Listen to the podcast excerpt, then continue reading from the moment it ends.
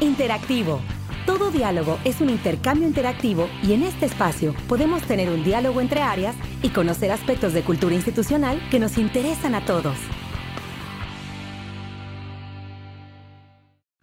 Hola, ¿qué tal? Es un gusto y un privilegio ahora poder llegar hasta tu hogar para saludarte con las facilidades que nos otorga la tecnología y ante las medidas de sana distancia que seguimos observando en FIRA en el marco de esta contingencia epidemiológica mundial y que en México pues estamos prácticamente en el inicio de la etapa considerada como la de mayor riesgo de contagio. Así que antes de empezar nuestro podcast de esta semana, te pedimos que sigas solidarizándote con la salud de todos, que te quedes en casa, que te mantengas pendiente de la información y que te dispongas, por supuesto, a escuchar con atención el podcast de FIRA para acercarte a muchos conocimientos útiles que te estaremos compartiendo cada semana. Y bueno, pues uno de los aspectos que nos está dejando muy clara esta contingencia es que el mundo, y en específico el mundo del trabajo, no va a ser igual después del coronavirus. Y es que, de acuerdo al estudio Tendencias Globales del Talento 2019, elaborado por Mercer, la prestigiada firma estadounidense de consultoría de recursos humanos, hasta el año pasado, tres de cada cinco compañías en el mundo ya planeaba automatizar aún más sus procesos de trabajo, por lo que se espera que la pandemia del coronavirus sea el parteaguas para adoptar modelos de trabajo híbridos, es decir, algunas veces desde casa y otras en la oficina. Así que esta semana nos da mucho gusto contar con la participación de Gerardo García Rojas, director Career Products en Mercer México, para hablarnos sobre el futuro del trabajo. Gerardo, bienvenido a esta herramienta de comunicación de FIRA. Un placer, muchísimas gracias por la invitación y aquí estamos para aportar. Gerardo, pues entrando en materia, ¿cuáles consideras que son los cambios disruptivos que ha sufrido el mercado del trabajo en el mundo, particularmente en México, y cómo entender el futuro del mercado del trabajo en los próximos años? Es una pregunta bien interesante y voy a empezar con un dato duro para que veamos la magnitud de esto. El 65% de los niños que hoy en día están estudiando la primaria van a trabajar en un puesto que hoy no existe. Así de drástico es esto, imagínate. Con base a todos los análisis que hemos estado realizando, podemos observar que los avances tecnológicos, y cuando hablo de avances tecnológicos me refiero a temas de inteligencia artificial, temas de robótica, temas de impresión en 3D, temas de digitalización, están transformando completamente nuestros negocios. Eso por un lado. Por otro lado, cuando analizamos algunos otros aspectos del mundo laboral, como puede ser el incremento de la gente libre, es decir, de los freelancers, eh, el incremento a la hiperconectividad, en donde hoy por hoy estamos conectados y más en esta situación coyuntural que estamos viviendo hoy en día se detona muchísimo más, pero ya veníamos estando conectados todo el tiempo a todo tipo de noticias y acceso a infinidad de plataformas. Otro aspecto relevante que también está afectando la modificación del contexto laboral es el incremento de la longevidad es decir, el tiempo que pasa una persona con fuerza para poder seguir trabajando. Si vemos los análisis de por ahí de los años 90, el promedio de edad cuando las personas fallecían era alrededor de los 70 años más o menos, ¿no? Hoy en día una persona a los 70 años sigue estando bastante, bastante fuerte y pues realmente la esperanza de vida ha crecido, ¿no? Esto nos lleva a que en el momento en el que cruzamos todo lo que hasta acabo de mencionar, pues encontramos transformaciones durísimas, durísimas. Y simplemente un dato duro para seguir complementando esto. Hoy por hoy los adultos mayores, prácticamente el 56% de ellos solamente tienen habilidades limitadas en materia digital.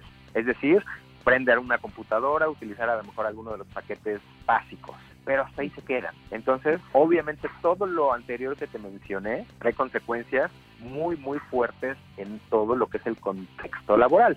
Y simplemente algunos otros de los análisis que hemos hecho en relación al futuro del trabajo nos indica que más del 20% de los puestos que hoy en día existen van a dejar de existir. Y bueno, pues además de los datos que nos aportas, se suma hoy la problemática de salud que estamos viviendo. ¿Qué es lo que está pasando en el mundo laboral con el COVID-19? ¿Tomó por sorpresa los sistemas de trabajo en México o sí ya había una perspectiva ahí de las organizaciones en el país para incluir en sus procesos un plan de contingencia y el desarrollo de sistemas de trabajo a distancia? Mira, es un tema bien relevante, dado que podemos hacer un poquito de análisis histórico. Recordemos por ahí del 2009 cuando fue la epidemia de la influenza. En ese momento, como Mercer, levantamos una encuesta para preguntarle a nuestros clientes, es decir, a las empresas, cuántos estaban en facultad de poder implementar trabajo a distancia. En ese momento, solamente el 20% de las empresas nos dijo que podía hacerlo. Y del 2009 a la fecha, muchísimas organizaciones han venido trabajando en tratar de contar con los programas adecuados para poder facultar a sus empleados en el trabajo a distancia. Sin embargo, todavía estamos muy lejos del ideal. Simplemente ahora con la coyuntura de, la pandemia hemos estado levantando información todas las semanas de nuestros clientes y de 456 empresas que hicimos el corte la semana pasada, les preguntamos cuántos de ellos estaban listos para mandar a trabajar de manera remota y alrededor del 40% de las empresas nos dijo que ya tenían un plan de continuidad de negocios y que podía mandar a trabajar a sus empleados sin ningún problema a sus casas. Sin embargo, el otro 60% decía, uno, no tengo un plan de continuidad en mi negocio, Dos, no puedo mandar a mis empleados a trabajar a su casa porque ahora sí que aquí vale la pena revisar pues que hay funciones administrativas que es mucho más fácil que se vayan a trabajar desde casa. Pero si tú volteas a ver empresas de manufactura que dependen 100% de la producción, pues obviamente no pueden mandar a trabajar a su casa por la misma naturaleza del negocio. Entonces sí encontramos que se están viendo afectadas muchísimas empresas en territorio nacional, obviamente no se diga en territorio internacional también, por esta misma situación, ¿no? Y quizás es también mentalizarse a una nueva concepción del trabajo, ¿no, Gerardo? Dicen los expertos en tecnologías laborales que el trabajo debe de verse como algo que se hace y no un lugar al que se va. Y bueno, me imagino que hay una diferencia aún muy amplia entre los sistemas y el enfoque de trabajo entre las entidades gubernamentales y las empresas, pero ¿qué enseñanza deja esta situación de contingencia en las entidades con poca o con nula experiencia en el trabajo a distancia y qué aspectos necesitarían los liderazgos capitalizar prioritariamente de situaciones como las que hoy estamos viviendo?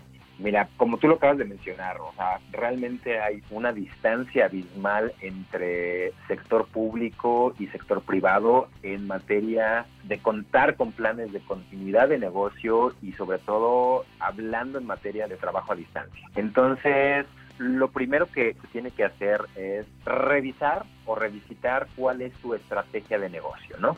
Y entonces analizas el por qué está hecha tu organización y cuál es el valor agregado que le puede generar tanto a sus clientes externos como a sus clientes internos. Pues obviamente son los empleados, ¿no?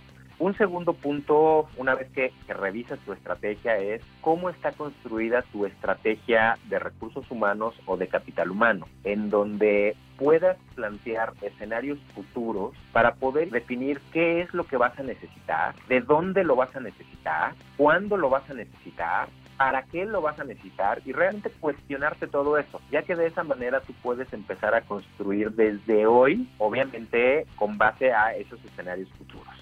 Una vez que cuentas con ya la revisión también de tu estrategia de recursos humanos y validando todas las respuestas a esas preguntas, evalúas cuáles son los procesos que tienes y defines el nivel de madurez que tienen tus procesos, puesto que si tú quieres comenzar a transformarte hacia lo digital, es bien importante que revises si tus procesos, el cómo están hechos hoy en día, te van a dar y si no te van a dar, pues entonces tienes que entonces replantearte qué tipo de tecnología te puede ayudar para agilizar o eficientar dichos procesos. El cuarto elemento, yo te diría, es poder diagnosticar dentro de la plantilla de gente que trabaja en tu organización cuáles de ellos tienen hoy en día ya estas habilidades cognitivas que les va a permitir adaptarse a estos cambios. En estudios recientes, cuando hemos aplicado esto, encontramos que por lo menos alrededor del 40% de la gente dentro de una organización no tiene las habilidades cognitivas para dar ese siguiente paso. Por lo tanto, tienes que entonces revisar cómo van a ser los programas de entrenamiento o de upskill para tu gente para que puedas ponerlos en ese lugar. Y la última, el último paso, construir un plan de acción detallado que te ayude a ir midiendo los avances sobre eso, ¿no? A la par, otro de nuestros estudios precisamente sobre el futuro del trabajo nos indica que los aspectos de analytics realmente no han sido explotados tanto como se quisiera, pero alrededor del 56% de las empresas del sector privado está pensando realizar inversiones muy fuertes en este tipo de plataformas. ¿Por qué?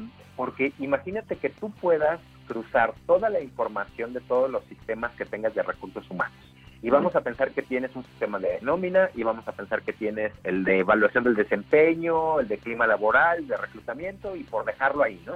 Si tú hoy en día empiezas a cruzar y puedes saber que las personas que contrataste de ciertas características, ciertos perfiles, han sido los que mejor performance tienen en tu organización y sabes dónde los contrataste y qué tanto se adaptaron a los cambios, pues obviamente te permite a ti poder generar estrategias para seguir soportando eso.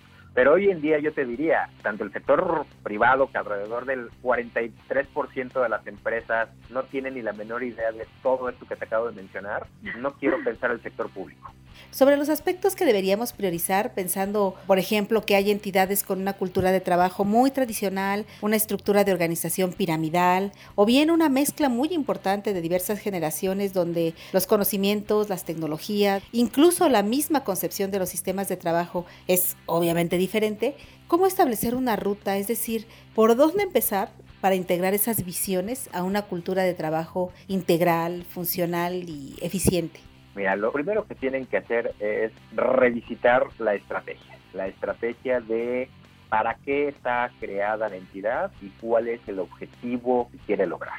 Una vez eso, poder identificar cuáles son las brechas de las habilidades que hoy en día tienen sus colaboradores para poder definir muy bien quiénes están listos, quiénes están alineados a la visión y al objetivo de la organización. Segundo, quiénes no lo están, pero pudieran estarlo con programas de entrenamiento y quienes no lo están y nunca lo van a estar.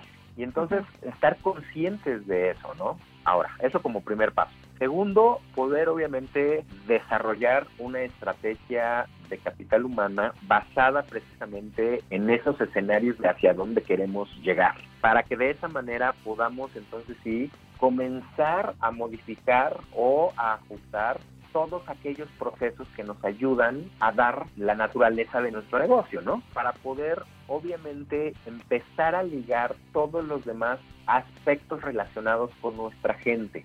Uno de ellos que es fundamental es la escucha, la escucha continua de las necesidades de nuestros trabajadores. Revisábamos precisamente de la información del mercado que nos dijeron es que alrededor del 30% de las empresas no escucha y no sabe cómo se sienten los empleados en esta pandemia. Por lo tanto, es un tema súper, súper importante que tenemos que estar escuchando el sentir de nuestra gente para poder ir alineándonos hacia los objetivos que queremos como negocio, ¿no? Y por último, yo te diría poder actualizar todos los planes que tengamos, establecer muy bien la ruta crítica de medición alinear las expectativas que tenemos como organización y las expectativas que tienen nuestros empleados para que al final del día podamos estar cumpliendo el objetivo para el cual estamos aquí, ¿no?